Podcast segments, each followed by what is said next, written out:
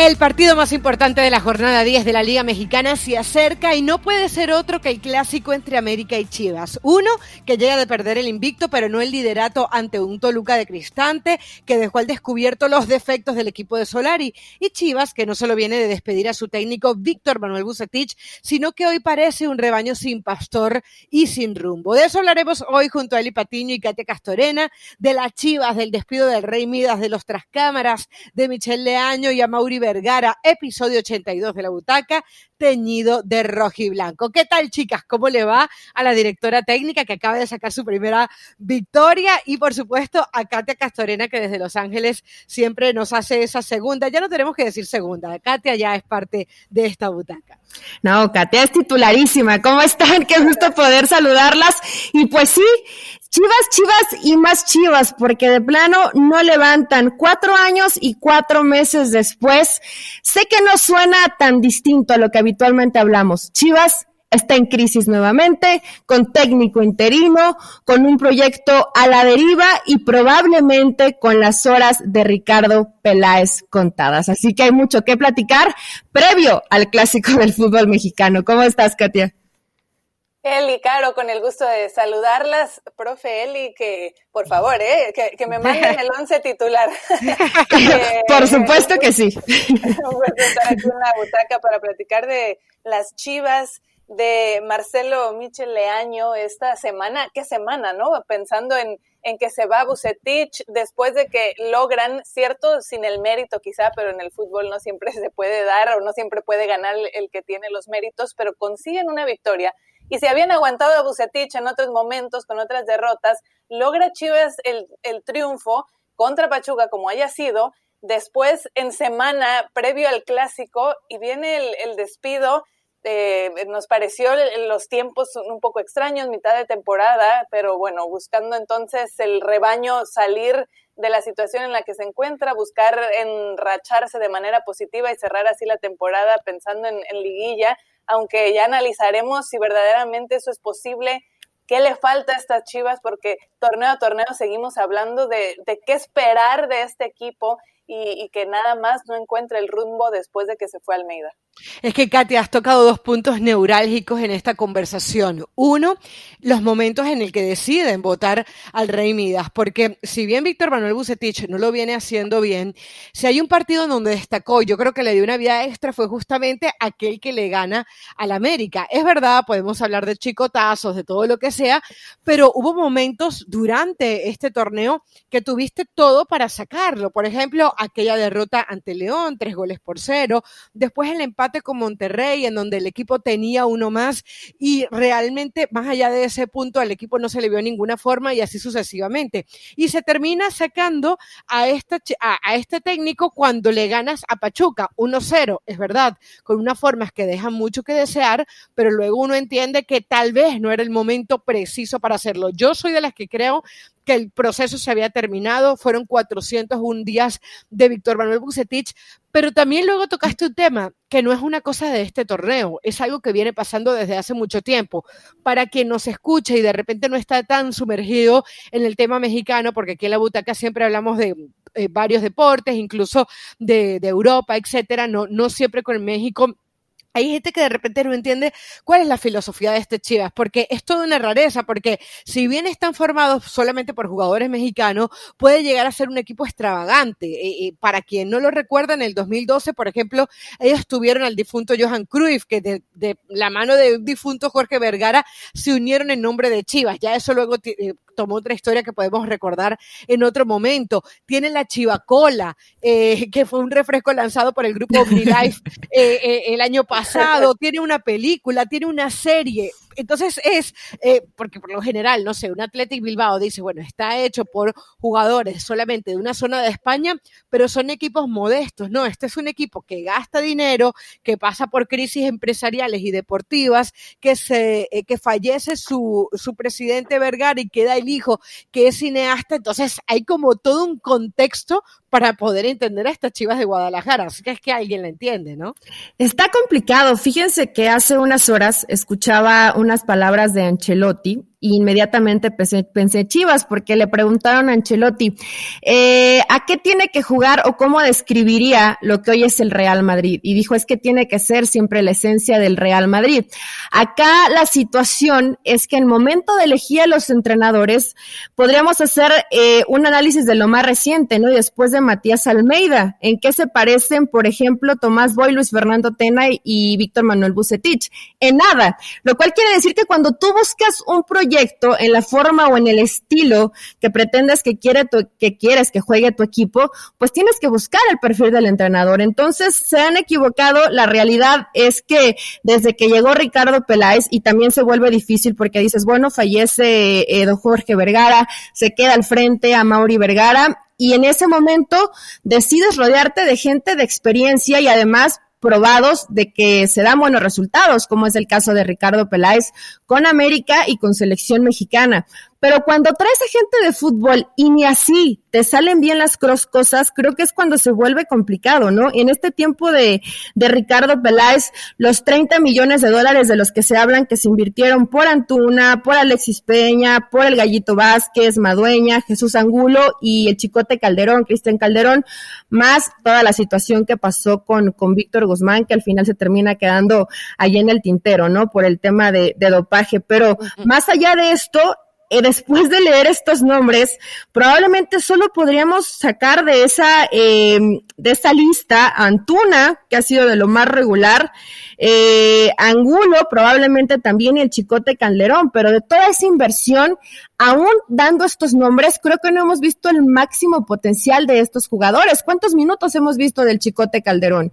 Lo de Antuna en selección es muy bueno, pero de pronto con Chivas no tiene esa determinación que le vemos cuando viste la playera de la selección mexicana. Entonces, cuando tú delegas responsabilidades a gente que sí sabe de fútbol y ni así salen las cosas, ¿qué haces?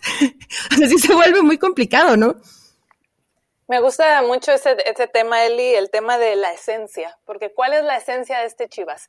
Sí, siempre hablamos que es el equipo de, que juega con, puros jugadores mexicanos, que es el equipo popular y que por eso es una de las razones, del, del pueblo, que es una de las razones por las que le gusta mucho a la afición, ¿no? Siempre el argumento de decir, porque apoya a los jugadores mexicanos y esa ha sido la suya y van a seguir con esa, perfecto.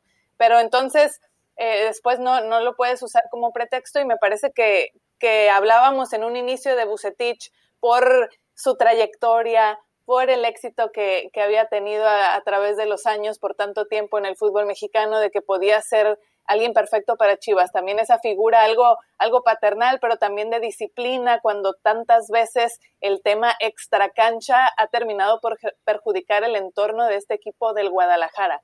Pero no terminó siendo el caso. Entonces, yo creo que sí hay que regresar un poquito a las bases, definir cuál es la esencia y a qué se quieren apegar, y entonces buscar el perfil de un técnico que vaya con esto, que vaya con esa ideología, que haya un objetivo en común y que pueda hacer que, todos vayan hacia el mismo lado, porque si eso no pasa, bueno, difícilmente, como lo hemos visto, van a llegar entonces los resultados, porque hay talento y sí se ha invertido y se ha pagado por estos jugadores. Sabemos el tema también de que siempre se le venden más caros a los jugadores mexicanos.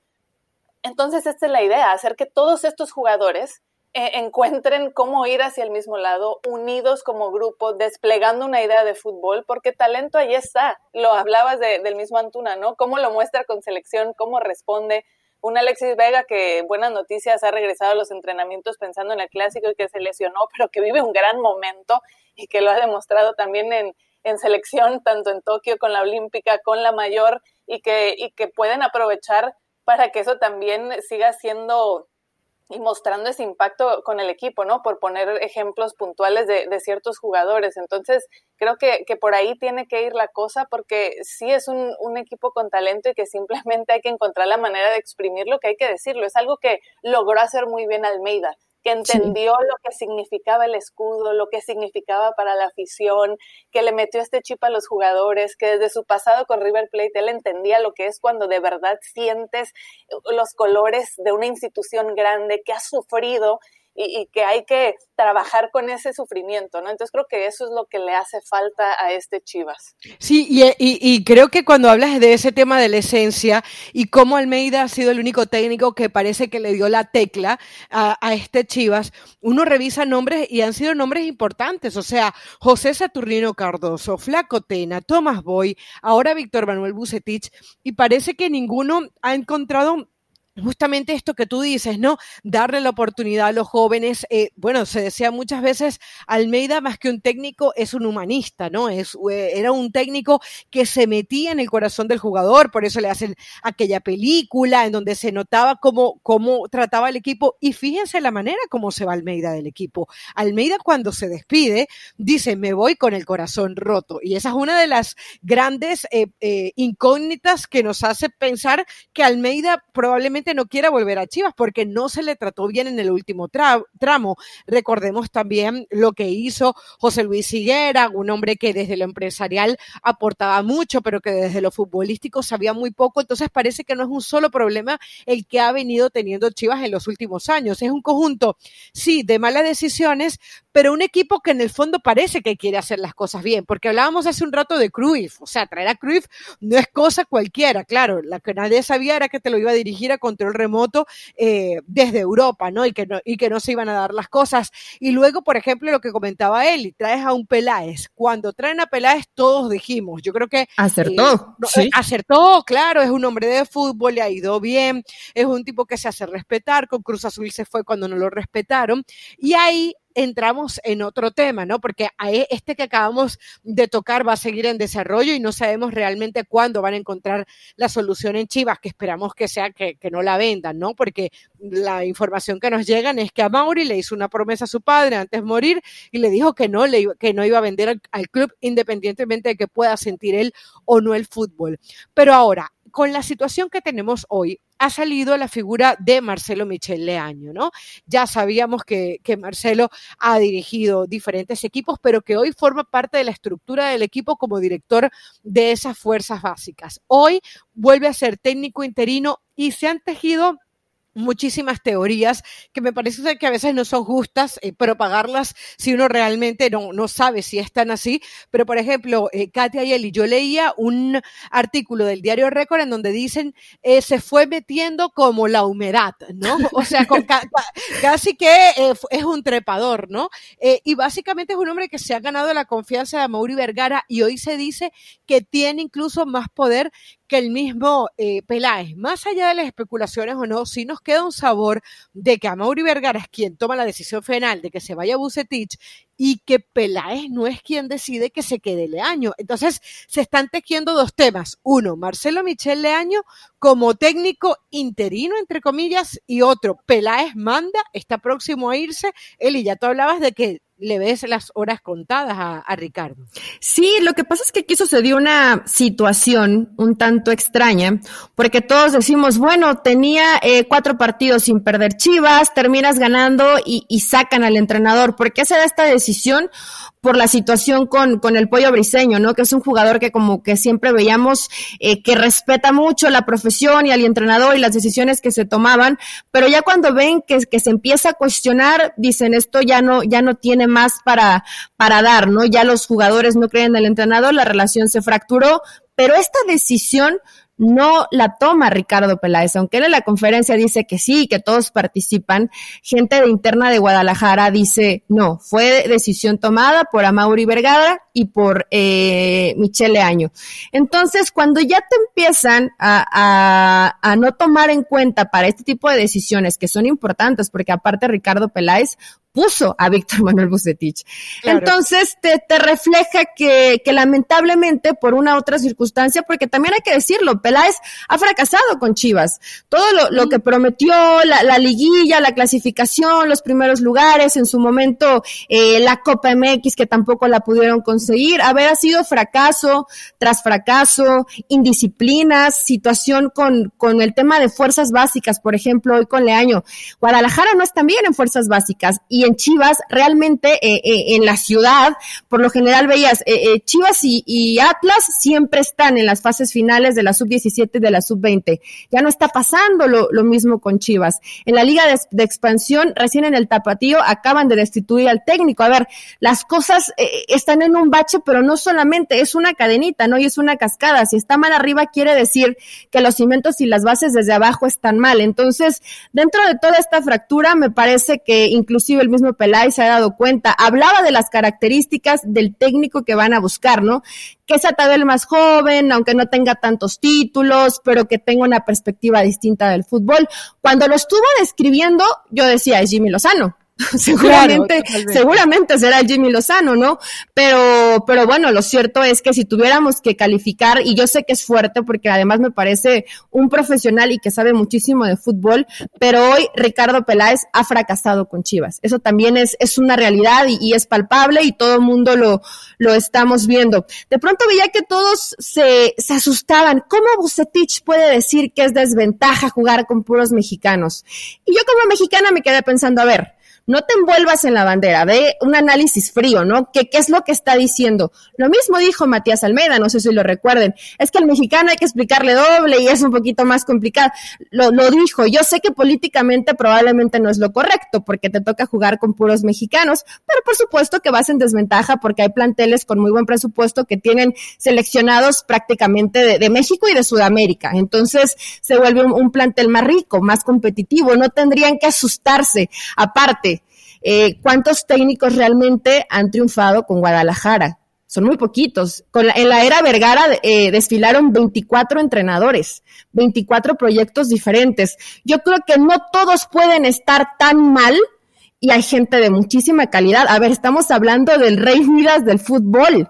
Ese es Bucetich y no salieron las cosas. Entonces, en Chivas como que hay algo más, una situación más que, muy pocos han sabido resolver, ¿no? Porque se acuerdan de lo extraordinario que fue el torneo de Almeida, por supuesto, fuiste campeón de fútbol mexicano, de la Copa, de la Conca Champions, pero en el último torneo dejó muy mal al equipo en la tabla general. Entonces, sí, sí, es, es, bien difícil la, situación en Chivas, como que encontrar quién es el hombre ideal eh, no, es, no es lo más sencillo ni la tarea más fácil. Y aún agregándole que a Mauri Vergara, pues no está tan empapado del tema fútbol, ¿no? Y además, Katia, hay una pregunta que yo me hago, porque si tu fuerza, si tu fuerza es la cantera, si tu fuerza son las fuerzas básicas, sacas el director eh, de las fuerzas básicas para dirigir al equipo con la intención de que se mantenga? Yo espero que no, porque eso hablaría mal de la planificación y de por qué Michelle Año está ahí. Sí, volvemos al tema del proyecto, porque si ahorita señalamos a Ricardo Peláez, donde él tiene que ser el encargado en este momento de ese proyecto deportivo y por la razón eh, en la que también está en duda es porque cuando ese proyecto no está funcionando, pues hay que voltear a ver entonces, en este caso, a la figura de, Ricardo Peláez, porque no es nada más el tema del primer equipo, sino como ya comentaba Eli, todo el tema de lo que viene abajo y sobre todo para un club como Chivas, que claro, históricamente en fuerzas básicas estaba siempre peleando, pero además por las necesidades y el tema de que necesitas generar y encontrar estos jugadores mexicanos, eh, la cantera se vuelve algo vital para una institución como la del Guadalajara, ¿no? Entonces sí hay que replantearse entonces lo que decíamos, cuál es esa esencia, cuál es ese proyecto, hacia dónde vamos, qué está pasando y, todo esto son cuestionamientos que seguro a Mauri tendrá que hacerle a Ricardo Peláez en esa entrega de cuentas. Entonces, si, si Leaño ahorita también es el encargado de esa parte, pues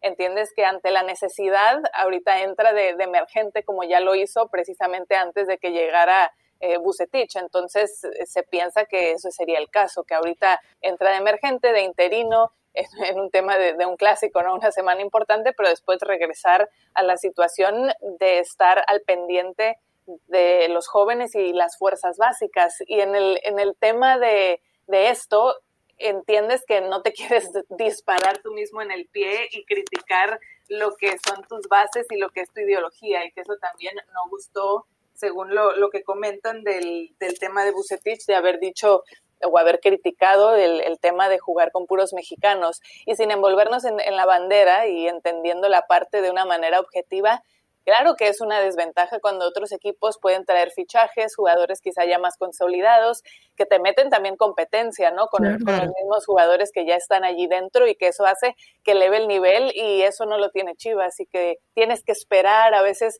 eh, estos momentos de altibajos que llegan a tener los jugadores, que se lleguen a consolidar, si es que vienen más jóvenes, pero, Entonces, esto sí en, un tema de torneos cortos donde los resultados tienen que ser inmediatos, donde está la presión y la atención mediática al ser un club como Guadalajara, claro que esto siempre es un tema complicado y por eso no cualquiera, y el perfil es complicado tanto para el jugador, porque ya lo decía la Chofis, no cualquiera puede aguantar y sabe lo que es estar allí y puede ser un jugador de Chivas y va lo mismo para el director técnico, no cualquiera puede soportar todo esto. Bueno, y lo dice la Chofi, ¿no? Que no, que no se portó tan bien eh, y él lo sabe. Se dice muchas veces que es la ciudad, que es Guadalajara.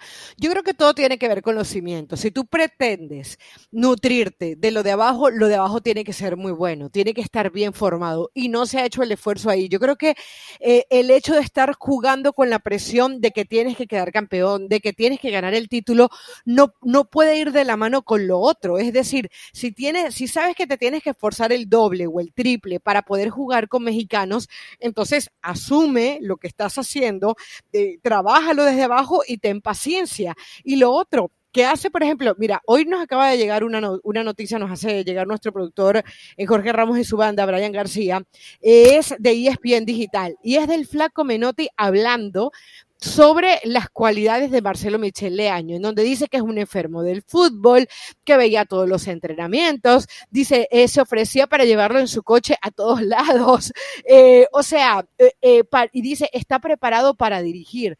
Entonces, a mí realmente me preocupa porque yo, independientemente de que pueda ganarle incluso al América, ya vamos a hablar de eso, de que pueda ser un buen entrenador, cuando tú tienes un director en inferiores, que es como tu mina de oro, se supone, ¿no?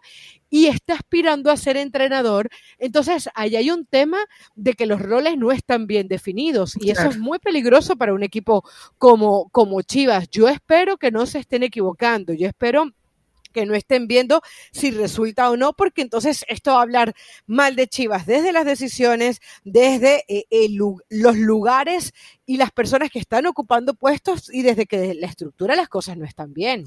Es que sabes qué, Caro, esta es una situación que es muy importante, aunque no sé si todos los clubes la analicen. La persona que esté encargada de las fuerzas básicas, que además, siendo un equipo como Chivas, tendrías que meter tu mayor esfuerzo a las fuerzas básicas, tu mayor, porque, porque te venden muy caro y, te venden poco y hay que estarle eh, tratando de negociar y sí, pero te doy a mi opción B o C. Entonces es muy difícil también este tema para Chivas.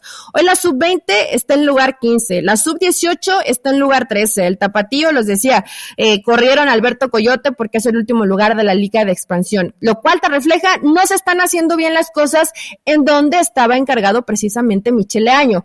Pero no sé si los esfuerzos de Leaño más bien estaban pensando en el momento en que se fuera Bucetich. Y esto es muy peligroso porque si siempre va a estar a la espera de a ver qué técnico llega y cuando se vaya aprovechar dos, tres, cuatro partidos y que a lo mejor te va muy bien y, catapultas al equipo y consigues los resultados porque anímicamente también Chivas creo que ya necesitaba eh, un cambio, ya no estaban saliendo bien las cosas y era evidente que no había buena relación entre, entre Bucetich y los jugadores pero esto es peligroso. Puede, puede parecer lo, lo, que, lo que sucedió, por ejemplo, en, en Pumas, que llaman a Linini, pero Linini no quería dirigir al primer equipo pero ni, ni, por la cabeza le pasaba, ni cuando lo contrataron, en ningún momento pasó por su mente, vaya, la primera temporada le va extraordinario, estás en liguillas, es una gran campaña, hoy las cosas no han salido tan bien, sí le desmantelan al equipo, pero en ese momento Linini no esperaba que le dieran al primer equipo. Hoy Leaño sí lo está esperando constantemente, entonces eso sí te puede eh, terminar dejando una mala pasada, ¿no? Porque al final, si tú lo que quieres es ese puesto, pues vas a estar por lo menos pensando que las cosas no salgan lo mejor posible para que en su momento tú tomes las riendas del proyecto, ¿no? Yo no dudo que Leaño tenga calidad, pero Chivas es esta situación extraordinaria, o sea, sí, sí te exige como algo distinto que se tienen que combinar muchas cosas para que realmente sea un proyecto de, de éxito. Esperemos que al año le vaya bien, eh, pero me imagino que dentro del proyecto no está, a ver, le, da, le va bien de aquí a lo que termina el torneo, te metes a una reclasificación, por ahí terminas avanzando en liguilla, y aquí es donde otra vez viene la crisis para Chivas. ¿Vas a dejar al año? ¿Le vas a respetar el proceso o realmente vas a empezar de cero con alguien que crees que sí puede tener el perfil? Esto es lo que se haya equivocado mil veces Guadalajara, mil. Entonces, entonces, hoy sí tiene que ponerse serio y decir, a ver, entonces si vas a dejar al año, déjalo un año, que termina el proyecto y ver si resulta. Si no, dejárselo bien claro al año, ¿no? Porque también es, la verdad, como entrenador me imagino es triste que te dicen, bueno, sí, eh, los clasificaste, no se hizo mal trabajo, gracias ya llegó otro. Claro. o sea, es una situación complicada. Bueno, pero se supone que él debería estar preparado para eso, porque se supone que su mente está pensando en fuerzas básicas, por supuesto. No ser entrenador. Ahora, Katia, ya pensando en ese partido del 25 de septiembre, en donde el América es primero con 20 puntos, en donde Chivas es noveno con 7 puntos, eh, eh, perdón, con, menos, con siete puntos menos, perdón, tiene 13. Es decir, hoy estaría fuera en la liguilla de 8, no en esta permisiva de 12. Eh, cómo llegan los dos equipos y qué esperar, porque la gente dice, bueno, América, claro, favorito. El último partido lo gana de manera clara. ¿Está Chivas tan, tan en desventaja como para pensar que no le puede hacer ni siquiera partido al América? Siempre parece, digo, frase trillada, pero Claro que siempre los clásicos se juegan aparte, es un partido distinto y claro que en papel ahorita todo favorece al América desde el momento de cómo están en la tabla, vienen de llegar a una final de Liga de Campeones de CONCACAF, más allá de que se les eh, acabó el invicto con Toluca, en cuanto a cómo se ve el plantel del América en, todos los aspectos, muchísimo más fuerte el que van a estar en casa, todo esto favorece sin duda a, que el América sea el favorito pero tampoco podemos descartar a Chivas porque pese al momento difícil, sin técnico, donde nada juega a su favor o, no tiene nada que perder, se pueden apegar esos recuerdos de lo que ocurrió en ese clásico justo y lo que hizo el, Chicote, donde algún jugador por allí se inspire, tenga una buena noche y, supere también en individualidades al tema de lo que pueda presentar América. Entonces, por ese lado donde después de lo que pasó con Musetich, a lo mejor viene esa autocrítica de los jugadores, les entra también ese deseo de decir, a ver, pues también nosotros tenemos parte de la responsabilidad de hay que responder por lo que implica ese juego para nuestros aficionados, donde los líderes o, jugadores de más experiencia como Molina, como Oribe Peralta, pueden transmitirlo eso al grupo el tema de Leaño y, es un técnico que a él le, gusta mucho eso, ¿no? También de, platicar un poquito como Almeida, el, tema de, de, cómo se expresa, de cómo trata al jugador, muy enfocado en la persona. Recuerdo la, la primera vez que me tocó escuchar una conferencia de prensa en vivo de, de Leaño fue cuando era técnico de Zacatepec y me impactó, me impactó mucho de, de cómo se expresaba, cómo eh, explicaba todos los términos, cómo buscaba siempre apapachar al jugador, mucho enfoque en, cómo está el, futbolista, no nada más en la cancha, también la, la, persona, ¿no? Muy, muy humanista por ese lado también, eh, buscando siempre eh, motivar al, grupo, ¿no? Entonces, en un momento así, quizá puede ser algo que le beneficie. Desde ahí ya veíamos, más allá de que se hizo un poco de polémica de, de si había o no saludado a Molina, él desde ya es de que le gusta saludar a los jugadores de mano, uno por uno en cuanto entran a la cancha, en cuanto llegan al entrenamiento, saludarlos de mano, ver cómo está el jugador y, tener ese contacto visual, ¿no? Y circuló un video de que si no había Molina saludado, y ya después él respondió en redes sociales de que, ay, cómo les encanta hacer grilla, minutos antes yo ya lo había saludado en, otro lado, ¿no? claro.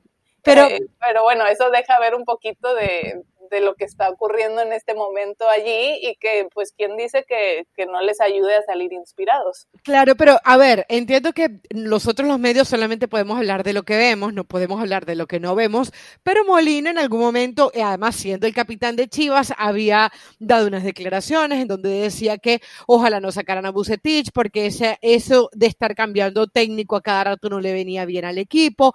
Em, y yo no sé si esas formas que muy bien nos explica Katia Eli realmente a, los jugadores les guste tanto, porque yo entiendo, o sea, la línea es muy delgada entre ser humanista y, por ejemplo, el tema de dar la mano cada vez que llegan los jugadores, ahora que tú eres, que eres técnica, pues sabes que cada personalidad es diferente, hay unos que les gusta tanto, otros sí, otros no. Ahora, Michel Leaño no es un aparecido, él hasta había trabajado con Chivas antes, su tío dueño de Tecos, este... Sí, ya hasta en algún momento quisieron comprar a Chivas. Ah, es verdad, es verdad, es verdad. Qué bueno que lo recuerdas. Y por ejemplo, lo de Necaxa. Yo recuerdo la temporada con Necaxa que le, que le había ido muy bien y todos hablábamos muy bien del fútbol de Leaño, más allá de que en otros equipos no le fue tan bien. Es decir, eh, tampoco es un aparecido. También se supone que es un hombre que se ha preparado.